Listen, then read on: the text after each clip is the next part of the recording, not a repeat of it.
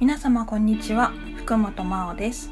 13日目のボイスログよろしくお願いいたします。この番組は声を通して私の興味あることや日々の生活をお話ししていく気まぐれボイスログです。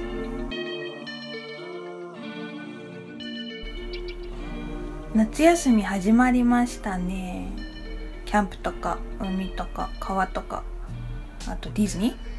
バーベキューとかあとはかき氷スイカ？などなど。夏といえばなことを並べてみましたが夏といえば皆さん何を思い浮かべますかね？ちょっと昔話になるんですけど私の夏休みの思い出は二十歳ぐらいの時に当時付き合っていた彼と海に行った時の話をしたいと思います。思い出ね。でこの辺だと江ノ島が一番近い遊べる海入れる海なんですけどなんせね汚いんですよ。濁ってるしあと水の中が海の中が温泉みたいにあったかいんですよ。なんかなんでだろうあの太陽の光であったかくなっちゃうのかな。すんごいあったかいんですよ。冷たくないし全然気持ちよくないですよ。なのでちょっと遠出をしてその彼と車で熱海まで行ったんですよね。で砂浜にレジャーシート引いて洋服着替えて海の家で焼きそば買ったりお酒買ったりして落ち着いてからよしじゃあ海の中に入って遊ぼうイエーイってなってえっと浅瀬でバチャバチャしたりビーチボールこうやって投げ合ってたりしてたんですけど沖の方にちょっと遠く見たら沖の方に浮きみたいなのを見つけたんですよ。なんかあの休憩所みたいな何て言うんだろうあれ。ちょっと遠くにある海の上の休憩所みたいな感じかな。でそこまでみんな泳いでいってそこの上に乗って休憩してふうみたいな。で太陽の光浴びるみたいな。日焼けするみたいな感じだったんですね。で私あの浮き輪とか持っていかなかったですね。膨らませるのちょっとめんどくさいから。で ガチの遠征みたいなみんな彼女が浮き輪に乗って彼氏がこうやって押して向こうまで行くみたいなラブラブみたいな感じだったんだけど 2人は浮き輪とかないかガチでもう遠征。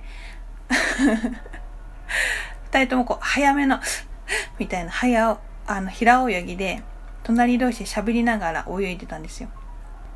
で、だんだんだんだん足がつかないところになって、で、あの足つかないところになると急に冷たくなりません？水。海、下の方。ず、ゾクってするやつ。で、あの辺になったらいきなり彼が足つったとか言い出して、私に捕まってきたの。平泳ぎしてる私にこうやって捕まってきて、え？みたいな。内心ね、え？危なくない？みたいな。え？と、え？で、声にも出して「え何何やだ」とか言ってたんですけどマジで心の中では「は?」みたいな死ぬんですけどみたいな。ってなってすごいいろいろうわー考えて結果彼の横っ腹を蹴って離れたんです私。怖い みたいな感じで離れてうわどうしようもう見れ彼のことも見れないし蹴ったしうわどうしようって思ってもそこの浮きのところまで一人で平泳ぎでさーって泳いで行っちゃったんですよね。ほんと後ろなんか振り向かないで。いやあの時の彼の顔どうだっただろうね。見てないか分かんないけどかなりえっていう感じだったと思いますよ。か必死。足つってるから。でその私がもう沖について座っててしたら結構ボロボロになった彼も無事に海の上の休憩所まであののぶ泳ぎ切ることができたんですけどいやあれはね結構衝撃的な事件でしたね私の中で。なんかさ私の中ではその彼はね小中高とサッカーやってて大学でも部活サークルじゃなくて部活をやるぐらいスポーツが得意な彼だったのになんか闇ですね。闇でした。ねえ。本当だからそうやって部活も入ってキラキラしててわかっこいいキラキラしてるって思ってた彼のその弱い部分を見てしまったから余計にもう100から0にこうズーンって幻滅しちゃったんだよね。ほんと若いですよね。今だったらね可愛いな。あなんか弱さあなんか彼のみんなが知らない弱さ見見ちゃったみたいな感じで。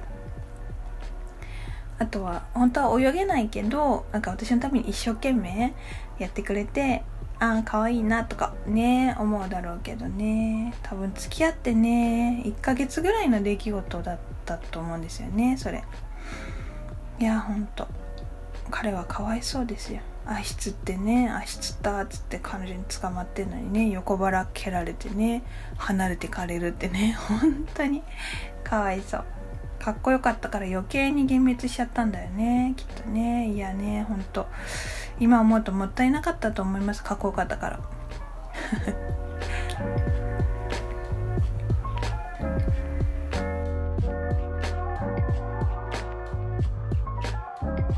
今日のトークテーマは最近よく見ている YouTube の話です。YouTube ってもう生活の中にはなくてはならない存在ですよね。音楽聴いたり芸能人の日常が見えたり YouTube だけで食べていってる人もたくさんいる。それを仕事にしてる人もねたくさんいますよね。昔ってなんか携帯電話スマホじゃない時です携帯電話の頃私ドコモでフォーマ使ってたんですけど確かなんか300ぐらい300メガもう単位が分からない。300ぐらいの動画しか携帯では再生できなかったんですよ。400いっちゃうと見れないの。で今の動画とかちょっと単位が全然わかんないけどなんかさっき見たら画質の一番上 HD って書いてあって何？HD って。1080p って。P って何？みたいな。メガとかギガとかじゃないんだって。ちょっと意味わかんないってなったんですけど。そう、それでね、あの300っていうその動画、音楽の動画を MP3 とかに変換して、携帯に聴けるようにしてたんですよ、わざわざ。しかも MP3 だから画像なしで音声だけで繰り返し聴けるように。YouTube をブラウザで開かなくても、携帯で普通に聴けるようにとか、してましたね。多分違法だけど、あれは。でもそういうのとかもあったのかな？これは違法ですとか。どうなんだろう。いや懐かしい。これやってた人います？懐かしめる人共感できる人いるかな？聞いてる人で。そう。で YouTube の話なんですけど1年ぐらい前から菊野ちゃんっていうデザイナーさんの YouTube を見るようになったんですね。で私同じ YouTube を2回以上繰り返しなんて見たことないんですよ。MV とか以外はでもこの方の菊菜ちゃんの YouTube は何回もあの見てる。一つの動画多分3回は見てる。全部。平均して3回見てる。もっと見てる動画もあるけど。それはやっぱ人柄がとっても魅力的でプラスのオーラしかない。あとは素直ですっごくチャーミングで暮らしぶりとか考え方。顔も声もメイク法も全部大好きです。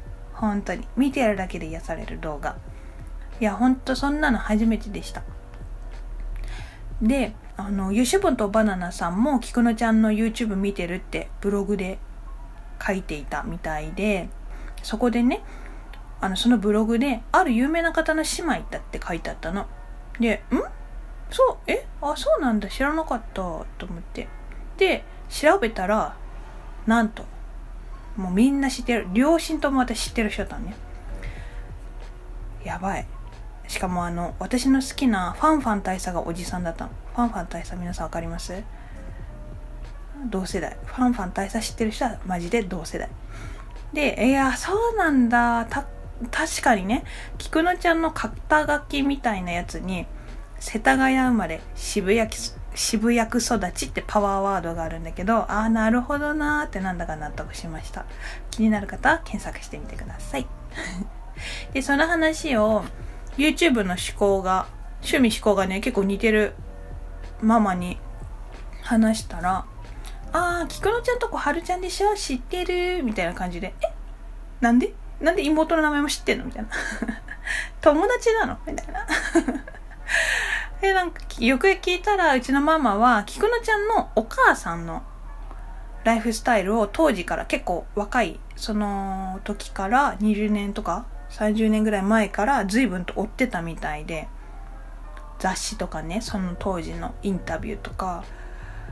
そうそう。あのー、結婚した時の記者会見とか離婚した時の記者会見とかも見てたらしい。でも結構追っててで今もそのお母さんのブログとか見てるらしい。めっちゃファンなんですけど。私よりディープな菊のファミリーの追っかけでした。お母さん。であんまりさ YouTube の趣味趣向似てる人って周りにいないなって思ってるんだけど2年ぐらい前もね藤原しおりちゃんの YouTube を見てるんだってママに話したらえまたブルーゾンちえみちゃんの？それ私も見てるけど藤原しおりちゃんって言ってもさみんな伝わらなくないって。怖じゃないって言われたのね。確かにその当時ね2020年に事務所を退社した後もうブルゾンちえみ辞めますって言った。あとあんまりテレビ出なくなってたじゃん。ブルゾンちえみ。で本名で活動してたんだけどねしおり藤原しおりって。いやあんた見てるんかいって。怖いやんって思うこともありました。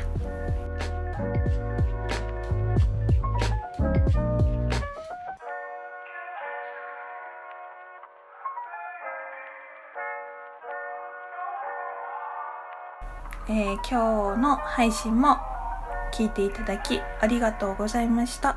かなりえっ、と毎回あの私思うんですけど偏ってるなって思います題材が。これ誰が聞いてるんやろなって思うんですけどえっ、ー、とインスタとあと最近ツイッターも始めましたのでフォローしてください。みんなと交流したいのでうんコメントとかあと感想とかあと質問とか募集してます。よろしくお願いします。じゃあねまたね。バイバーイ。